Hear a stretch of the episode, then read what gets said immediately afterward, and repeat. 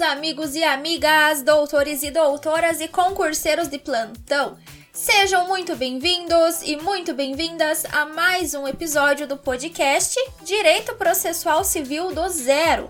Para quem não me conhece, eu me chamo Larissa Maltaca e sou a apresentadora deste podcast aqui e também do podcast de Direito Civil do Zero. Então, se você não conhece, dá uma passadinha lá, viu? E para mim é uma alegria imensa estar com vocês novamente para o aprendizado dessa matéria que é tão importante, né, gente, que é o processo civil. Afinal, como vamos aplicar o direito material se não conhecermos do direito processual? Não tem como, né? Porque essas matérias caminham juntas. Mas antes de seguirmos ao tema de hoje, não se esqueçam de curtir, compartilhar e de nos avaliar aqui no podcast. Ah, e não se esqueçam de nos acompanhar também lá no Instagram, em arroba processo civil do e arroba Larissa Maltaca. E agora, como de costume, que rufem os nossos tambores para o nosso tema de hoje, que é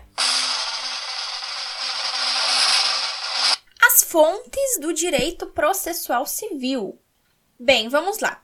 Primeiro, devemos ter em mente que o processo civil deve buscar o seu fundamento nas normas jurídicas. E com base nisso, eu trouxe aqui para vocês as palavras do Marinoni, que nos diz que trabalhar com o processo civil significa, em geral, interpretar textos constantes de documentos dotados de autoridade jurídica, e aplicar as normas daí oriundas para a outorga da tutela ao direito. Então vamos lá. Antes de tudo, sabemos que a Constituição deve ser o nosso ponto de partida. Isso por quê? Porque a Constituição é a norma de maior hierarquia no nosso ordenamento jurídico. E principalmente quando falamos em processo civil, devemos interpretar essas normas infraconstitucionais de acordo com a Constituição. Vejam que o próprio CPC nos traz, lá no primeiro artigo, lá no seu primeiro artigo, ele nos traz que a interpretação do CPC deve ser nos termos da Constituição. Ah, mas por que, que o processo civil deve ser baseado na Constituição? Pessoal, agora eu quero relembrar com vocês de forma rápida a teoria desenvolvida por Hans Kelsen, lá da pirâmide, vocês lembram? É uma das primeiras coisas que aprendemos na faculdade.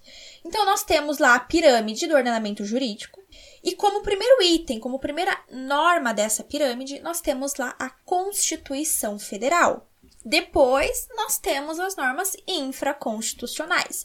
Mas o que eu quero trazer aqui para vocês é que vocês tentem imaginar essa pirâmide, esse ordenamento jurídico em forma de pirâmide. E eu quero que vocês entendam que a Constituição Federal sempre estará no topo desta pirâmide. Então, de forma muito breve, vamos imaginar o nosso ordenamento jurídico em forma de pirâmide.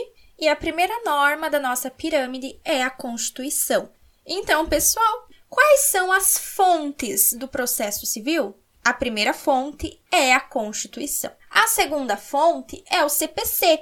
Então, a Constituição e o CPC formam um sistema de normas, porque neles contém documentos textuais dotados de autoridade jurídica.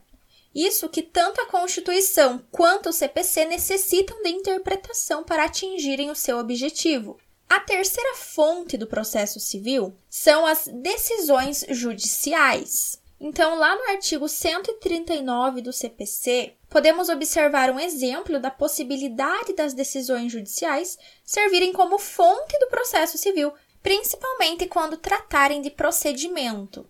Além da Constituição, do CPC e das decisões judiciais, de acordo com o artigo 13 do CPC, existem duas outras fontes importantes de normas processuais, que são as normas internacionais previstas nos tratados e nas convenções, e as convenções processuais que viabilizam, em determinadas hipóteses, a criação de normas processuais pelas partes. Então, pessoal, basicamente existem cinco fontes do processo civil que devem respeitar uma hierarquia. Isso significa que a fonte mais importante do processo civil é a Constituição. Abaixo dela, nós temos o CPC. Abaixo do CPC, podemos citar as decisões judiciais. Abaixo dessas decisões, nós temos as normas internacionais que tratam de processo civil. E, por fim, nós temos as convenções processuais.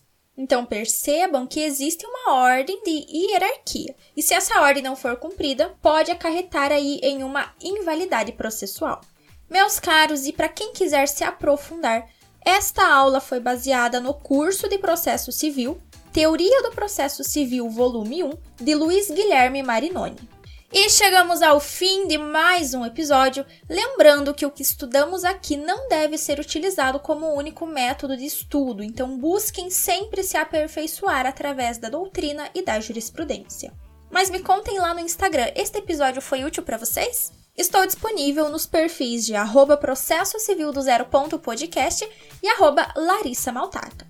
Bons estudos e até mais!